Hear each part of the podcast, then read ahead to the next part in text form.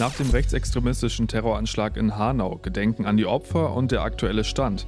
Und das ist heute sonst noch wichtig, Erfolge in der Europa League, Rodungsstopp gegen Tesla aufgehoben und Start der Berlinale in Berlin. Es ist Freitag, der 21. Februar 2020. Der Rheinische Post Aufwacher. Der Nachrichtenpodcast am Morgen. Heute mit Benjamin Meyer, morgen zusammen. Was hier heute Nacht in Hanau geschehen ist, es macht uns fassungslos, es macht uns traurig und es macht uns zornig. Was geschehen ist, das ist furchtbar, denn geschehen ist, was wir alle doch zutiefst fürchten, geliebte Menschen zu verlieren nämlich. Das war Bundespräsident Frank-Walter Steinmeier bei der Mahnwache für die Opfer des rechtsextremistischen Anschlags in Hanau. Das heute natürlich unser wichtigstes Thema. Neun Menschen mit ausländischen Wurzeln sind am Mittwochabend in der hessischen Stadt in und vor zwei Shisha-Bars erschossen worden von einem 43 Jahre alten Deutschen, der laut Bundesanwaltschaft eine zutiefst rassistische und rechtsextreme Gesinnung hatte. Nach dem Anschlag tötete der mutmaßliche Täter nach bisherigen Erkenntnissen seine Mutter und dann sich selbst. Laut Bundesanwaltschaft verbreitete er auf seiner Homepage wirre Gedanken und abstruse Verschwörungstheorien. Aktuell wird unter anderem geprüft, ob er Mitwisser oder Unterstützer für seinen Anschlag hatte. Eva Kraftschick berichtet für die Deutsche Presseagentur aus Hanau. Eva, wie ist denn die Atmosphäre in der Stadt? Die Tat ist ja nicht einmal zwei Tage her. Ja, ich glaube, viele Menschen hier in Hanau, die begreifen erst ganz nach und nach das ganze Ausmaß dieser Tat. Der Bürgermeister hat bei der Mahnwache gesagt, unsere Welt, die ist nicht mehr so, wie sie vorher war. Und diesen Eindruck, den kann man auch bei vielen Menschen spüren, die fassungslos sind, die traurig sind, die auch wütend sind. Äh, auch am Abend, auch nach der Mahnwache standen noch kleine Gruppen in der Innenstadt zusammen äh, auf dem Marktplatz. Auch viele junge Menschen, junge Menschen, die Plakate trugen auf Deutsch und Türkisch, zum Beispiel Wir sind mehr und äh, äh Hashtag No Racism. Und ähm, viele versuchen das erst nach und nach zu begreifen, was hier geschehen ist. Und die Schockstarre, die löst sich nur ganz allmählich. Am Abend hat es ja eine Mahnwache mit Bundespräsident Steinmeier gegeben, haben wir eben schon kurz gehört. Welche Reaktionen gab es denn noch von offizieller Seite? Ja, die offiziellen Reaktionen haben sich in manchen gar nicht so sehr unterschieden von dem, was man von den Leuten auf der Straße zu hören äh, bekommt. Da war zum einen dieses Wir sind mehr Gefühl, da waren die Appelle zu Solidarität, zum Zusammenstehen, zum Aufstehen gegen Rechtsextremismus, gegen Hass und Rassismus. Da waren ganz klare Worte, dass Rassismus ein Gift sei, gegen das man sich wehren muss und es gab auch immer wieder Worte, äh, wo gesagt wurde, wir dürfen jetzt die Opfer und ihre Angehörigen nicht alleine lassen und wir müssen ihnen zeigen, dass wir mit ihnen stehen. Vielen Dank, Eva. Auch NRW-Ministerpräsident Armin Laschet hat sich am Abend zu dem Thema geäußert in der ZDF-Sendung Maybrit Illner. Und da ging es konkret um die Frage, wie groß die Sorge vor weiterer rechtsextremistischer Gewalt sei. Die ist groß, weil es in zu kurzen Abschnitten derzeit passiert. Walter Lübcke äh, war vor einem halben Jahr, der Anschlag in Halle liegt noch nicht so lange zurück, jetzt erneut ein solcher Anschlag. Und wenn man dann die Sprache sieht, im Internet anonym oder auch inzwischen in Landtagen durchgewählte Abgeordnete, äh, dann kann man immer erwarten, es wird einen Irren geben. Und manche sagen, ja, der war psychisch krank. Okay, aber es gab immer schon psychisch Kranke. Die sind aber nicht zu Mördern geworden. Sie werden zu Mördern, weil in einer Gesellschaft diese Aggression geschürt wird. Und deshalb äh, schreibt man dann die Kondolenz. Aber eigentlich sind das hilflose Worte. Und ich glaube, es ist jetzt erneut ein Punkt, an dem die Gesellschaft wirklich noch wachgerüttelter sein muss als nach Lübcke und nach Halle. Gedacht wurde der Opfer nicht nur in Hanau, sondern in ganz Deutschland. Auch beim Karneval wurden Schweigeminuten eingelegt.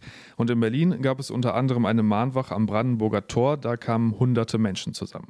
Das Bedürfnis ist schon zu zeigen, dass das erstmal den Riesen schrecken, dass sowas überhaupt passieren kann und dann damit gleichzeitig auch auszudrücken, dass das wirklich einen gewaltigen Wendepunkt braucht, dass der Staat insgesamt und die Polizei im Besonderen ihr Augenmerk auf rechte Strukturen, rechten Terror legt. Das ist das Gedankengut von, von AfD und Pegida. Und wenn wir dann die Höcke-Rede von, von Montag noch im Kopf haben, das ist die Richtung. Ja, ich bin hier, weil ich denke, dass es wichtig ist, dass viele Gesicht zeigen, ihre Stimme erheben, weil äh, viele Politiker das nicht so tun, wie es notwendig wäre, sondern sich einen kleinen, kleinen Machtgerangel äh, verhaken und ich hoffe wirklich, dass Demokraten, ungeachtet welcher Parteizugehörigkeit, endlich wach werden und rausgehen und wirklich für diese Republik einstehen. Eine der großen Fragen, die jetzt natürlich bleibt, ist, wie sollte unsere Gesellschaft damit umgehen? Was bedeutet so eine Tat für uns? Da kam ja vieles zusammen, eine klare rechtsextremistische Gesinnung und eben auch ein sehr krudes Weltbild, Verfolgungswahn, Verschwörungstheorien beim mutmaßlichen Täter. RP-Aufwacher-Kollegin Aziza El-Gindi hat mit RP-Chefredakteur Moritz Döbler darüber gesprochen und versucht mit ihm Antworten auf diese Fragen zu finden. Herr Döbler, es geht hier nicht nur um rechtes Gedankengut, sondern auch um diese Verschwörungstheorien. Wie sollten wir als Gesellschaft auch gerade mit dieser Mixtur umgehen? Das ist eine ganz schwierige Frage. Ich finde, was wir an Hanau sehen, ist, dass das Klima in der Gesellschaft sich geändert hat. Wir haben eine ganze Reihe von rechtsextremen Anschlägen gehabt. Der Kasseler Regierungspräsident Lübcke ist vor acht Monaten ermordet worden. Wir haben gerade vergangene Woche den Fall gehabt, dass eine rechtsextreme Gruppierung ausgehoben worden ist, die Anschläge auf Moscheen geplant hat und die davon träumte, einen Bürgerkrieg herbeizuführen. Der NSU wurde vor gut 20 Jahren gegründet. Erst nach und nach hat sich das Bild herauskristallisiert, dass es sich eben um eine rechtsextreme Terrorgruppierung handelte. Also wir wissen schon seit einigen Jahren, dass es ein Problem mit rechtsextremistischem Terror gibt. Was aber hinzukommt, ist, dass es mir so vorkommt, dass ein gemeinsames Werteverständnis zunehmend fehlt in unserer Gesellschaft. Es scheint so, als ob die politische Mitte immer kleiner geworden ist und ich glaube, was dringend nötig ist, ist so eine Selbstvergewisserung, welche Werte eigentlich in unserer Gesellschaft gelten sollen. Was wir auch vor allem in den sozialen Medien wahrgenommen haben, ist ja diese Relativierung der Tat. Also, dass viele sagen, okay, es gibt zwar diesen rechtsextremistischen Hintergrund, aber der Täter war ja auch, hatte psychische Probleme, war psychisch krank und relativieren dadurch auch wieder die Tat. Also, dass sich da Motivlagen vermischen bei solchen Taten ist ja nichts Neues. Viele Attentäter haben psychische Probleme, haben krankhafte, paranoide Vorstellungen. Ähm, das ist also nicht ungewöhnlich. Und dass jemand ein wirres Weltbild hat, macht die Tat nicht weniger schrecklich. Ich glaube bloß, dass solche Taten im Moment eher diesen fehlenden Konsens über die Werte ausdrücken. Ähm, und das sieht man eben auch an diesen Relativierungen im Netz, die Deutungsreflexe haben quasi schon angefangen, bevor überhaupt klar war, was diese Tat eigentlich bedeutet, wer sie begangen hat und was dahinter stand. Also wir sind im Moment in einer Phase, habe ich den Eindruck, wo wir nur noch von Deutungsreflexen getrieben sind und nach meinem Dafürhalten ist es höchste Zeit, dass wir uns zurücknehmen, dass wir einen Schritt zurückgehen und sagen, okay, wie wollen wir unsere Gesellschaft organisieren? Das Bedrückende ist ja, dass das, was den Täter von Hanau angetrieben hat in seinen Verschwörungstheorien, auch etwas ist, was wir in unserem Alltag in der Kneipe am Arbeitsplatz immer wieder hören. Also diese Abkehr vom sogenannten Mainstream, der Hass auf staatliche Institutionen, die Abkehr von traditionellen Medien, das sind ja alles Erzählungen, die in unserem Alltag immer wieder vorkommen, aber die eben auch in diesem Konvolut dieses Täters von Hanau vorkommen. Von vielen Politikern und Politikerinnen gab es ja auch schon direkt einige Statements, viele auch sehr klar und deutlich. Aber was muss Ihrer Meinung nach die Politik jetzt auch wirklich aktiv tun? Also nicht einfach nur immer reden, reden, reden, sondern welche Handlungen würden Sie sich jetzt tatsächlich wünschen? Also im Moment ist natürlich noch die Zeit der Anteilnahme und der Trauer.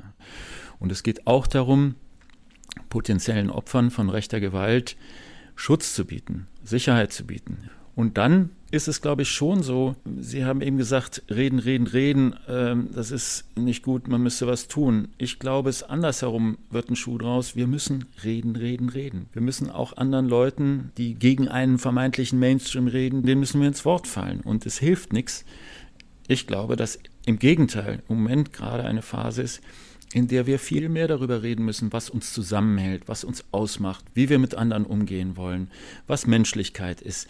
Diese ganzen Themen müssen verbalisiert werden. Und ich habe den Eindruck, wenn das überhaupt möglich ist, dann ist es vielleicht nach so einem fürchterlichen Anschlag möglich, darüber ins Gespräch zu kommen. Und natürlich muss man gucken, ob die Ermittlungsbehörden bei der Beobachtung der rechten Szene ausreichend ausgestattet sind und die richtigen Wege gehen. Natürlich muss man das tun, aber am Ende geht es um mehr. Es geht um die Frage, was uns ausmacht, was unsere Werte sind und wie wir dafür sorgen und wie wir es hinkriegen, dass die Menschen sich wieder auf diese Werte äh, verständigen. Herr Döbler, vielen Dank für diese Einordnung. Sehr gerne. Vielen Dank, Aziza. Bei RP Online findet ihr natürlich auch heute alle weiteren Entwicklungen zum rechtsextremistischen Terroranschlag in Hanau und unter anderem auch ein Interview mit NRW-Innenminister Herbert Reul.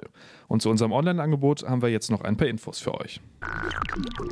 Hallo, ich bin Henning Bulka, eine der Stimmen, die ihr aus dem Rheinische Post Aufwacher kennt. Dieser Podcast ist für euch kostenlos, natürlich kosten Recherche und Produktion aber trotzdem Geld. Wenn ihr das, was wir hier jeden Morgen für euch machen, unterstützen möchtet, dann geht das ganz einfach. Schließt ein RP Plus Abo bei uns ab. Das kostet die ersten drei Monate 99 Cent und danach 4,99 Euro im Monat. Und das ist monatlich kündbar.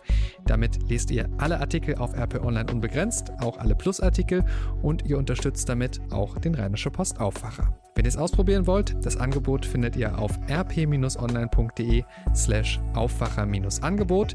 Ich sage es nochmal, rp-online.de slash Aufwacher-Angebot. Bitte unbedingt an das Minus denken. Danke ganz herzlich für eure Unterstützung. Und jetzt schauen wir mal auf die weiteren Themen, die heute Morgen noch wichtig sind. Aber auch da bleiben wir erstmal bei Hanau, weil es einfach nicht richtig zu trennen war. In Berlin wurde gestern feierlich die 70. Berlinale eröffnet. Roter Teppich, begeisterte Fans, Abendgarderobe, Blitzlichtgewitter und knapp 10 Gehminuten entfernt am Brandenburger Tor parallel die Mahnwache für die Opfer von Hanau. Das war auch für die Veranstalter und Stars des Filmfestivals ein eher seltsames Gefühl, für Regisseur Tom Tickwer zum Beispiel. Das bleibt irgendwie völlig unlösbarer Widerspruch. Das einzig, wie soll ich sagen, das einzig Tröstliche an so einem, an so einem Festival ist, dass es ähm, im Kern geht es hier um Auseinandersetzungen mit unserer Gegenwart und mit unseren Problemen und mit unseren Sorgen. Und die Filme und ich glaube auch das Publikum kommt da besonders gerne hier hin, um sich irgendwie ähm, ein Bild zu verschaffen, auch über die Welt und über unsere Gedanken dazu. Und das ist ja das, was wir jetzt gerade machen können. Wir müssen halt reflektieren und uns positionieren. Bei der Gala gab es dann natürlich ebenfalls eine Schweigeminute. Heute wird dann bei der Berlinale unter anderem auch der US-Schauspieler Johnny Depp erwartet. Er stellt seinen neuen Film Minamata vor und die ersten Filme gehen ins Rennen um den Goldenen Bären. Aufatmen bei Tesla und wohl viel Wut bei Umweltschützern. Das Oberverwaltungsgericht Berlin-Brandenburg hat den Rodungsstopp auf dem Gelände der geplanten Tesla-Autofabrik gekippt. Damit darf Tesla weiter Bäume auf dem Gelände bei Berlin fällen. Zunächst geht es um knapp 90 Hektar. Tesla will dort ab dem nächsten Jahr 500.000 Elektrofahrzeuge pro Jahr bauen. Umweltschützer kritisieren die dafür geplante Rodung. Fußball gespielt wurde am Abend auch, und zwar in der Europa League, und das lief ganz gut für die drei verbliebenen deutschen Teilnehmer. Bayer Leverkusen hat im Hinspiel der Zwischenrunde, das ist das 16. Finale, gegen den FC Porto gewonnen. 2 zu 1 am Ende und damit trotz Gegentor eine ganz ordentliche Ausgangslage fürs Rückspiel. Genauso stand es am Ende beim VfL Wolfsburg gegen Malmö. Eintracht Frankfurt war vorne noch ein bisschen treffsicherer, 4 zu 1 gegen RB Salzburg. Die Chancen auf drei deutsche Teams im Achtelfinale stehen also nicht so schlecht. Die Rückspiele gibt es dann in einer Woche. Linke, SPD, Grüne und CDU diskutieren in Thüringen heute Mittag über mögliche Termine für eine Neuwahl des Landtags. Die Zeit bis zu einer Auflösung des Parlaments gilt im Moment als der strittigste Punkt bei den Verhandlungen der vier Parteien. Thürings Ex-Ministerpräsidentin Lieberknecht von der CDU hat es zuletzt ja abgelehnt, das Bundesland übergangsweise zu regieren. Die Gespräche sollen heute zu einem Abschluss kommen, um die Regierungskrise nach der Wahl des FDP-Politikers Thomas Kemmerich durch Stimmen der AfD in den Griff zu kriegen. Im Iran wird heute ein neues Parlament gewählt. Wegen einer schweren Wirtschafts- und Finanzkrise und einer weit verbreiteten Unzufriedenheit mit der Regierungspolitik müssen die Reformer um Präsident Hassan Rouhani um die Mehrheit im Parlament fürchten. Konservative und Hardliner, die unter anderem das internationale Atomabkommen ablehnen, hoffen auf ihr politisches Comeback. In Brüssel geht es heute um Milliarden. Bundeskanzlerin Angela Merkel und ihre EU-Kollegen wollen die Verhandlungen über den EU-Haushalt fortsetzen. Dabei geht es um die Jahre 2021 bis 2027 und das ist für Deutschland durchaus von Bedeutung. Nach dem Brexit ist das alles deutlich komplizierter geworden, weil mit den Briten ein großer Beitragszahler fehlt und die EU gleichzeitig mehr Geld gegen den Klimawandel und für den Grenzschutz und Forschung ausgeben will. Und noch eine Wahl, die dann aber erst am Sonntag und zwar in Hamburg, wobei es nach den Umfragen so aussieht, als könne die Regierung aus SPD und Grünen weiter mit einer klaren Mehrheit rechnen. Jan-Henner Reitze berichtet für die Deutsche Presseagentur über die Wahl. Jan, im Moment passiert ja politisch einiges. Die CDU sucht eine neue Parteiführung, dann das Chaos in Thüringen. Wie beeinflussen diese Diskussionen denn die Wahl in Hamburg? Im Wahlkampf spielt das schon eine Rolle. Die FDP betont zum Beispiel, nichts mit der AfD zu tun haben zu wollen und muss auch fürchten, aus der Bürgerschaft rauszufliegen. Das liegt aber auch an den allgemeinen politischen Verhältnissen in Hamburg und die zeigen nach links. Die SPD hatte bei der letzten Wahl 2015 mehr als 45 Prozent geholt. So viel wird es diesmal wohl nicht, aber es wird höchstwahrscheinlich wieder deutlich reichen für eine Mehrheit zusammen mit den Grünen. Ja, und die AfD ist deutlich schwächer in Hamburg als zum Beispiel in Ostdeutschland. Für die geht es auch erstmal darum, wieder die 5%-Hürde zu schaffen. Danke Jan und die Wahl hat auch heute schon Einfluss auf Hamburg, denn die Klimaaktivisten von Fridays for Future nehmen das Ganze zum Anlass, um wieder groß auf die Straße zu gehen. 30.000 Teilnehmer werden da erwartet und eine von ihnen wird auch Greta Thunberg sein. Und schon mal der Blick aufs Wochenende. Wenn ihr mit dem Zug unterwegs seid und über das Ruhrgebiet fahrt, dann checkt am besten nochmal eure Verbindungen. Die Strecke zwischen Dortmund und Essen wird nämlich von heute Abend bis Montag früh gesperrt sein, weil in Dortmund über vier Kilometer Schienen ausgetauscht werden. Und das heißt Fahrplanänderungen im Regional-, aber auch im Fernverkehr. Der Halt in Wattenscheid entfällt zum Beispiel komplett. Dafür gibt es dann Ersatzbusse. Da läuft also einiges anders als normal, plant also auch ein bisschen mehr Zeit ein. Schauen wir zum Schluss aufs Wetter. Nicht ganz unwichtig in diesen Tagen. In der Düsseldorfer Altstadt wurde ja gestern der Karneval wegen des Sturms zeitweise unterbrochen. Das Zelt auf dem Burgplatz wurde für den Abend sogar komplett geschlossen. Alle anderen Feierlichkeiten konnten dann nach knapp einer Stunde weitergehen. Heute wird es erstmal etwas ruhiger, was den Wind angeht, auch wenn es vor allem im Bergland noch einzelne stürmische Böen geben kann. Ansonsten erstmal trocken und auch mit ein paar sonnigen Abschnitten bei 7 bis 10 Grad. In der Nacht wird es dann aber wieder etwas mehr mit dem Wind und am Wochenende sind dann auch wieder starke und teilweise sogar Sturmböen drin. Und am Wochenende sind dann wieder starke und teilweise sogar Sturmböen drin. Dann gibt es auch etwas Regen bei bis zu 12 Grad. Und so ähnlich sieht es dann auch bisher für Sonntag und Montag aus. Perücke festtackern könnte also nicht schaden. Und das war der Rheinische Postaufwacher am 21. Februar 2020. Ich wünsche euch einen schönen Tag und eine schöne Karnevalszeit. Mehr bei uns im Netz www.rp-online.de